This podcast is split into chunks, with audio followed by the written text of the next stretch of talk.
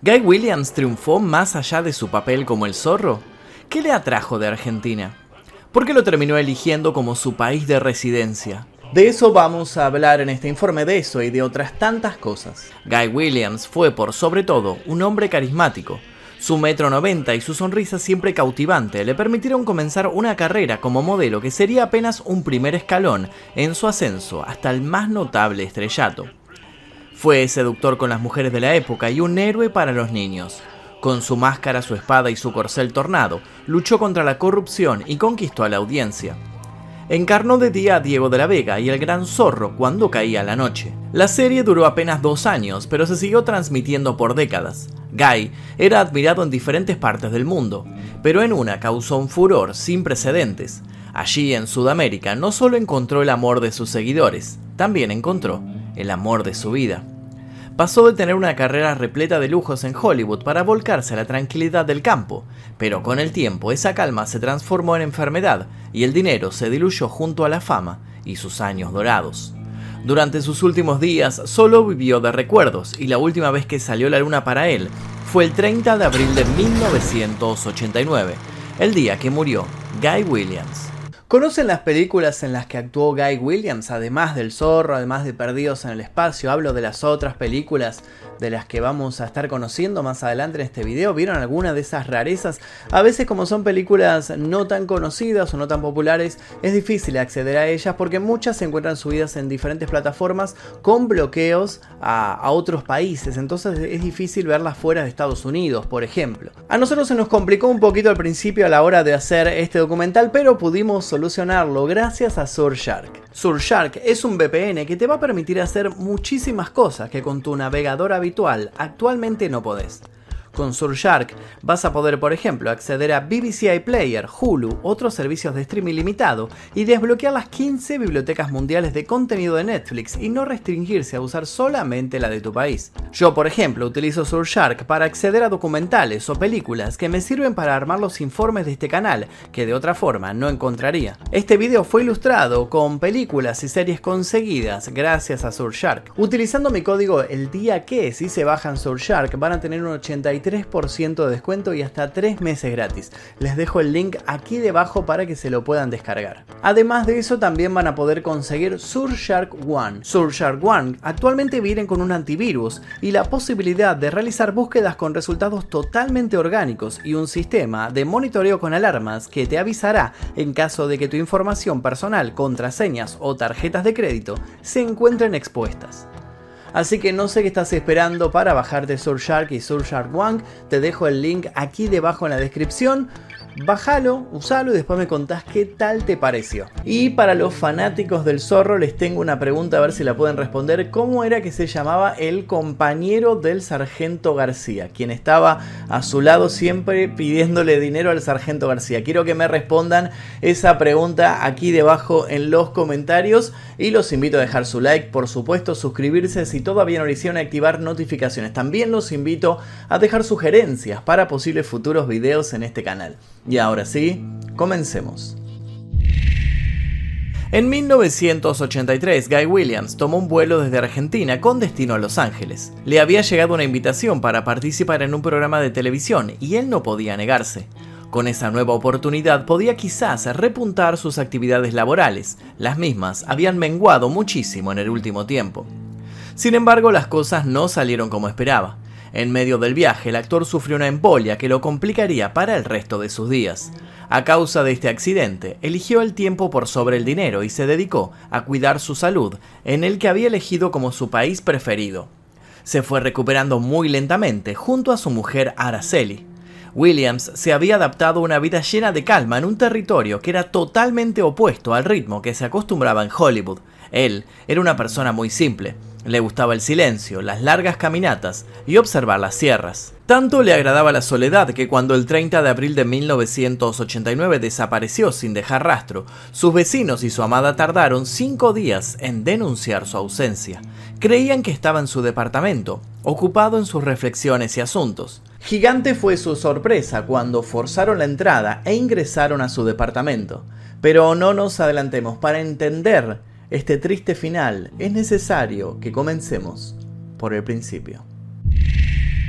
El actor que le dio vida al héroe enmascarado nació el 14 de enero de 1924 en Washington Heights, una ciudad ubicada en la isla de Manhattan, en Nueva York. Su verdadero nombre era Armando Catalano. Sus padres, Atilio y Clara, habían migrado desde Messina, una ciudad italiana de Sicilia, por la pobreza que estaban viviendo. Estos humildes inmigrantes se instalaron en el popular barrio neoyorquino de Little Italy, donde Armando pasó su infancia. Los catalanos venían de una familia de carpinteros y de una forma de vida difícil. Atilio, gracias a un gran sacrificio, consiguió un terreno donde finalmente se lograron asentar. El pequeño Armando, a la edad de 7 años, empezó a aprender esgrima con su padre, quien ya se destacaba en este arte gracias a la tradición heredada de sus ancestros italianos. Al momento de terminar la escuela primaria, comenzó sus estudios secundarios en la Escuela Pública 189 de Nueva York. Luego cambió de establecimiento y logró graduarse en la secundaria George Washington High School. Posteriormente trabajaría en la cafetería del lugar por un tiempo. Toda su juventud la pasó sin contratiempos, o al menos eso era lo que se veía desde fuera, porque por dentro Guy estaba pasando por ciertas incertidumbres. Ya con el título en la mano, asistió a la Academia Militar Peelskill, pero la verdad era que su interés no estaba ligado al estudio. Armando se encontraba cómodo practicando fútbol americano y ajedrez. Además, durante los meses de vacaciones, hacía pequeños trabajos de mantenimiento para conseguir un poco de dinero en contra de los deseos de sus padres, que querían verlo convertido en un próspero vendedor de seguros, Armando decidió apostar al mundo de la actuación. De esa manera consiguió varios trabajos como modelo en campañas comerciales que, dadas sus condiciones físicas, le otorgaron cierta fama. Entre sus virtudes estaba el carisma y un notable impulso por hacer lo que se presentara sin temor. Además, medía un metro noventa y los periodistas no tardaron en describirlo como una persona con una belleza latina. Apareció en periódicos, revistas como True Romance y Harper's Bazaar, tapas de libros y hasta en publicidades de lociones. También llegó a participar en un comercial de los colchones Simmons, en donde se lo veía durmiendo relajadamente. Sin embargo, esa belleza también le cerró las puertas ante algunos directores norteamericanos que no confiaban en que hubiera talento tras un rostro bonito. Fue por esa razón que su representante en ese momento, Henry Wilson, le hizo adoptar el nombre artístico de Guy Williams. Pero para que se convirtiera en el mítico zorro, faltaba algo más. Antes de volverse una estrella, trabajó como soldador, vendiendo libros, vendedor de maletas de la marca Wanamaker's e inspector de partes de aviones. La perseverancia hizo que de a poco su sueño se comenzara a hacer realidad. Fue en el año 1946, a sus 22 años, cuando Guy consiguió un contrato por el periodo de un año en la Metro Goldwyn Mayer, motivo por el cual tuvo que mudarse a Hollywood. Allí solo interpretó algunos pequeños papeles. Cuando finalizó volvió a Nueva York con un sabor agridulce por la experiencia. En 1948 llegaría El amor para Guy. Con el fin de grabar un comercial de cigarrillos, el flamante actor hizo un viaje de trabajo junto a Janice Cooper, una modelo publicitaria de la agencia John Robert Powers, entre cámaras y las largas sesiones fotográficas, Guy y Janice se enamoraron y decidieron casarse apenas volvieron a Nueva York, en diciembre del mismo año. Fruto de esta unión tuvieron dos hijos, Guy Steve Catalano y Anthony Tony Catalano. Si bien sus papeles fueron poco importantes, Guy realizó algunas pequeñas participaciones en grandes producciones de la Universal Studios. Siempre parecía estar a punto de catapultarse al éxito, pero los planetas parecían no terminar de alinearse. Decidido tomar las riendas de su destino en 1953, Williams dejó la Universal y se volvió un actor independiente para películas producidas por Elliot Artis y Warner Brothers. El motivo de esta drástica decisión fue que sufrió un grave accidente. Se cayó de un caballo y fue arrastrado más de 200 metros, dejándole esto una larga cicatriz en el hombro derecho. De a poco fue volviendo al modelaje y pareció rendirse, quizás la actuación al fin y al cabo no era para él pero pronto recibió una muy buena noticia. En 1958 se presentó en un casting organizado por la compañía Disney que estaba en búsqueda de un actor protagonista para lanzar su nueva versión del zorro. Guy fue elegido de inmediato, precisamente por ese aire latino que otros directores habían rechazado. ¿Recuerdan que Guy solía entrenar esgrima con su padre? Bueno, eso encajó muy bien para la interpretación del espadachín enmascarado. La serie fue un éxito absoluto y se mantuvo hasta 1959, año en que los desacuerdos entre Walt Disney y ABC, que era la cadena donde se emitía, alcanzaron su punto más alto. La serie duró solo dos temporadas. En 1960 se realizaron cuatro especiales más. En una entrevista con la conductora de TV Susana Jiménez en 1988, Williams contó que Walt Disney era el más fanático de la serie. Le gustaba mucho ese tipo de acción. Había veces en que iba a los sets para ver cómo los actores entrenaban la lucha. Para el que no conozca la serie, la misma estaba basada en el personaje creado por Johnston Macaulay, y en la historia abundaban las peleas, las batallas de espadas y persecuciones a caballo. Pero no todo era algarabía en las grabaciones del zorro. Los actores tuvieron algunos problemas con las escenas en donde estaban con sus corceles. En uno de los capítulos, uno de los animales se asustó por unos disparos falsos y cayó en un barranco. Sufrió múltiples fracturas, por lo que lamentablemente tuvo que ser sacrificado. Después del accidente con el primer tornado, se comenzó a trabajar con dos caballos para la filmación. Uno era utilizado en las escenas de corridas, pero sin saltos ni primeros planos. El otro era el caballo fotogénico y aparecía siempre quieto y tranquilo. Williams no hacía las escenas de peligro, ya que si se lastimaba corrían el riesgo de demorar la producción de la serie. Por eso, mientras él grababa en estudio, su doble hacía las escenas de cabalgatas entre las montañas en los exteriores.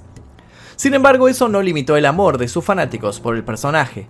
Diego de la Vega era un hacendado rico e intelectual que cuando salía a la luna, disfrazado con sombrero, capa y máscaras negros, saltaba sobre su fiel corcel para combatir la corrupción y la maldad del pueblo. Williams también participó en otras series como Bonanza en 1965, en Perdidos en el Espacio del 65 al 68 y en dos largometrajes del 62, Damon y Pitias y El Capitán Sinbad, pero su carrera fue cayendo lentamente en el olvido.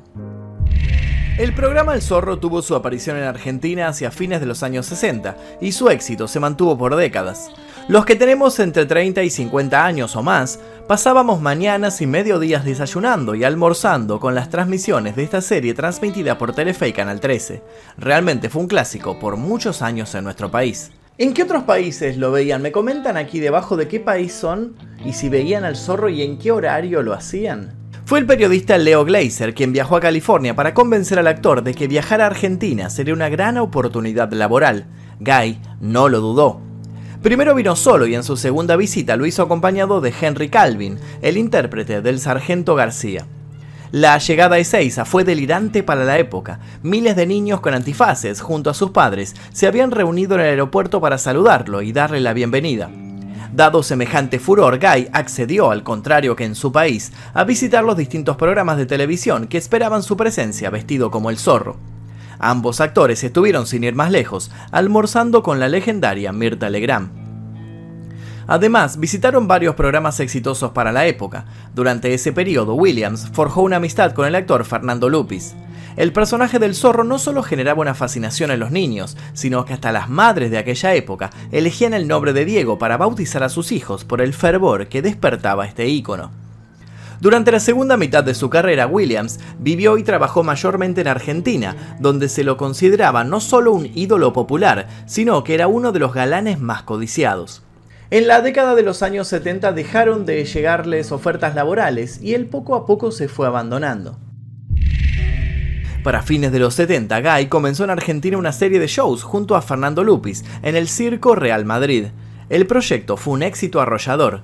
Además, se le presentó la posibilidad de hacer una película llamada El zorro vivo o muerto. Guy empezó a trabajar en el guion y los escenarios para el film. Él tenía en mente utilizar sitios naturales reales de Argentina y se había quedado encantado con los valles calchaquíes de Salta. El proyecto estaba evaluado en 2 millones de dólares de aquel momento, una cifra impensada para una Argentina no tan próspera que para colmo de males era asediada por los golpes militares. Sin embargo, Williams insistía en que la producción sería exitosa y se vería en 65 países en simultáneo. Atrajo así el interés de varios inversores. Williams hizo contacto de esta manera con Ramón Palito Ortega, uno de los pocos artistas que seguían tocando música en plena dictadura militar. Williams creía que Ortega podía colaborar y financiar semejante apuesta cinematográfica. Según se sabe, Palito Ortega había realizado algunos cambios al guion, alterando algunos de los lugares de rodaje elegidos por Guy. Y no solo eso, el músico habría intentado cambiar el posible elenco, sugiriendo a Carlitos Balá para el papel de Bernardo y a Alfredo Alcón en lugar de Lupis para el rol antagonista. Para Guy las cosas estaban mutando y los planes se alejaban de sus primeras ideas de proyecto. Notaba que Ortega tenía un rol dominante y superior en la preproducción y eso no le agradó. Pero lo cierto era que si bien la propuesta de Ortega tenía lógica para que todo funcionara, también obligaba a Guy a dejar de lado a su amigo Lupis. Fue por eso que Williams prefirió dejar sus sueños de lado antes que apartar a su compañero. Antes de continuar me gustaría contarles que el productor y músico Palito Ortega también estuvo involucrado cuando vino Frank Sinatra aquí a Argentina, que fue un show bastante raro que no salió muy bien que digamos y nosotros obviamente tenemos un video al respecto subido a este canal así que les voy a dejar el link eh, aquí al final de este video para que vayan a verlo cuando esto termine. Ahora sí continuemos. Luego de que se cancelara el proyecto de hacer la película El zorro vivo o muerto, decidió volver a su patria pero no por mucho tiempo. Él sabía que en el suelo argentino había algo más que oportunidades. Allí estaba viviendo la que sería el amor de su vida. En 1978, Guy Williams, que ya transitaba sus 54 años, conoció a la actriz Araceli Lizazo, quien era 30 años menor. Se cruzaron una tarde en la ciudad de Mar del Plata. Lizazo se había separado hacía poco tiempo de su pareja, el empresario Juan Carlos Tito Lecture, y el actor y amigo Fernando Lupis, que estaba a la cabeza del show teatral del Zorro en esa ciudad, la invitó a presenciar el espectáculo. Según contó Araceli en una entrevista, ella fue hasta detrás de bambalinas buscando a su amigo y en realidad se cruzó con el original, don Diego de la Vega. Allí lo vio a el zorro, pero sin antifaz y sentado en un sillón verde. Ambos se miraron como si fuera una película romántica y quedaron sorprendidos por la conexión que tuvieron. Sin presentación alguna, comenzaron a hablar en italiano y desde entonces no se separaron. Pero este romance tenía un pequeño detalle. Guy era un hombre separado, pero no divorciado legalmente. En aquella época y en Argentina, de la forma que había sido educada Araceli, era muy complicado para ella estar con un hombre que no estaba divorciado de su mujer según los papeles. Ella era una chica que venía de una familia muy tradicional, así que no estaba muy bien visto que una chica saliera con un hombre que no estaba divorciado y más siendo una persona que estaba tan expuesta públicamente que los medios de comunicación siempre donde estaba le sacaban fotos, hacían notas y demás. Entonces como que mucho no le cerraba todo esto, pero como dijimos, el amor es más fuerte. Guy y Araceli vivieron en Los Toldos, en Potrero de los Funes y en Norteamérica. El romance no conoció de fronteras, aunque ambos habían hecho un pacto que se trataba de no tocarse en público para no despertar curiosidades indeseadas. Sin embargo, todo cambió en 1984, cuando estaban conviviendo en Estados Unidos. Araceli, presionada por la familia y el mandato social, decidió separarse y se volvió a Argentina. Antes de partir, ella le dijo a Guy que su relación no iba a ser posible mientras él siguiera casado con su esposa Janice. A su regreso a su país natal, Araceli conoció a otro hombre y como acto de rebeldía, se puso en campaña para casarse con él. En paralelo, Guy pasó tres años con otra pareja, pero su corazón aún sufría. Pasados unos meses, Guy finalmente se separó y le mandó un telegrama a Araceli pidiéndole que lo fuera a buscar al aeropuerto, que estaba arribando a Argentina nuevamente. Ella lo complació, pero llegó al lugar con una invitación a su casamiento. En tres días iba a sellar su amor con su actual pareja. La fiesta estaba organizada y no iba a anular el compromiso. Guy se limitó a sentir y soltar un triste tardé mucho. Meses más tarde, el actor fue a buscar a Araceli a su casa y ella justo había tenido una discusión violenta con su flamante marido. En ese mismo momento, Guy le dijo que no podía seguir con ese hombre y ella le hizo caso. Se separó y el romance volvió a prosperar, romance que en realidad nunca se había pagado para ellos y que duró hasta que la muerte los separó. Durante sus últimos años, él había dejado la actuación por temas de salud, causados por la embolia que había padecido en el pasado se dedicó a invertir en la bolsa y vender propiedades. Solo se enfocaba en disfrutar de sus últimos años junto a Araceli. Pero en abril de 1989, Guy Williams, a sus 65 años, desapareció sin avisarle a nadie. Y es así como nuestra historia vuelve al principio. El 6 de mayo, los vecinos llamaron a las autoridades policiales al no saber nada de él. Los efectivos forzaron la entrada de su departamento en el barrio de Recoleta y hallaron su cuerpo sin vida. El actor había sufrido un aneurisma cerebral que lo había llevado hasta la muerte. Para la fecha del deceso, Guy ya llevaba casi una década sin trabajar. Había colgado su traje del zorro hacía tiempo. Algunos dicen que ya no le quedaban fondos y que era probable que estuviese pasando necesidades, teoría que su pareja Araceli desmintió después de su muerte. Cuenta Araceli que el primero de mayo Guy quedó en hablarle por teléfono, ya que ese día le iba a pedir la mano a sus padres para casarse con ella. Se comunicaron el 30 de abril y organizaron para hablar al día siguiente. Él se había quedado en su departamento porque estaban cerrando un juicio con la revista Antena. Por eso no estaba con Araceli en los toldos. Esa ansiada llamada nunca llegó y es por eso que ella sostiene hasta el día de hoy que Guy Williams murió en el día de su cumpleaños y no en el día que establecieron los peritos, porque cuando una persona muere en situación de soledad se establece alguna fecha legalmente basándose en cómo se encontró el cuerpo, pero tal vez esa fecha puede coincidir o no con la fecha real del deceso. Para su funeral, según contó Mirta Legrand, solo estaba ella y su amigo incondicional, Fernando Lupis. Fue una despedida solitaria y ambos quedaron sorprendidos porque sobre el ataúd le habían puesto la bandera de Estados Unidos. Fernando Lupis fue a su vez quien tramitó lo necesario para que los restos de Guy Williams permanecieran por dos años en el Panteón de la Asociación Argentina de Actores, siendo este lugar exclusivo para actores argentinos. Recién en 1991 su hijo Steve recibió sus cenizas y por deseo de Guy, las mismas fueron esparcidas en las montañas de California, en la playa de Malibú y en el Océano Pacífico. Si bien sus restos flotaron por el país del norte, el corazón de Guy siempre será argentino. Y hasta aquí el video del día de hoy, espero que les haya interesado la historia de Guy Williams. Les recuerdo la pregunta cómo se llamaba el compañero del sargento García que siempre le estaba pidiendo dinero. Dejen el comentario aquí debajo y también los invito a dejar comentarios y sugerencias para posibles futuros videos en este canal. A dejar su like, que eso es muy muy importante, dejar su like, suscribirse si todavía no lo hicieron y activar notificaciones. Yo les voy a dejar un par de videos aquí para que sigan haciendo maratón y sin nada más que decir me despido. Mi nombre es Magnum Efisto, nos veremos seguramente en el próximo video. Exploración X, mi primer libro, ya se encuentra disponible en todas las librerías. Te dejo el link aquí debajo para que lo consigas en formato físico y en ebook.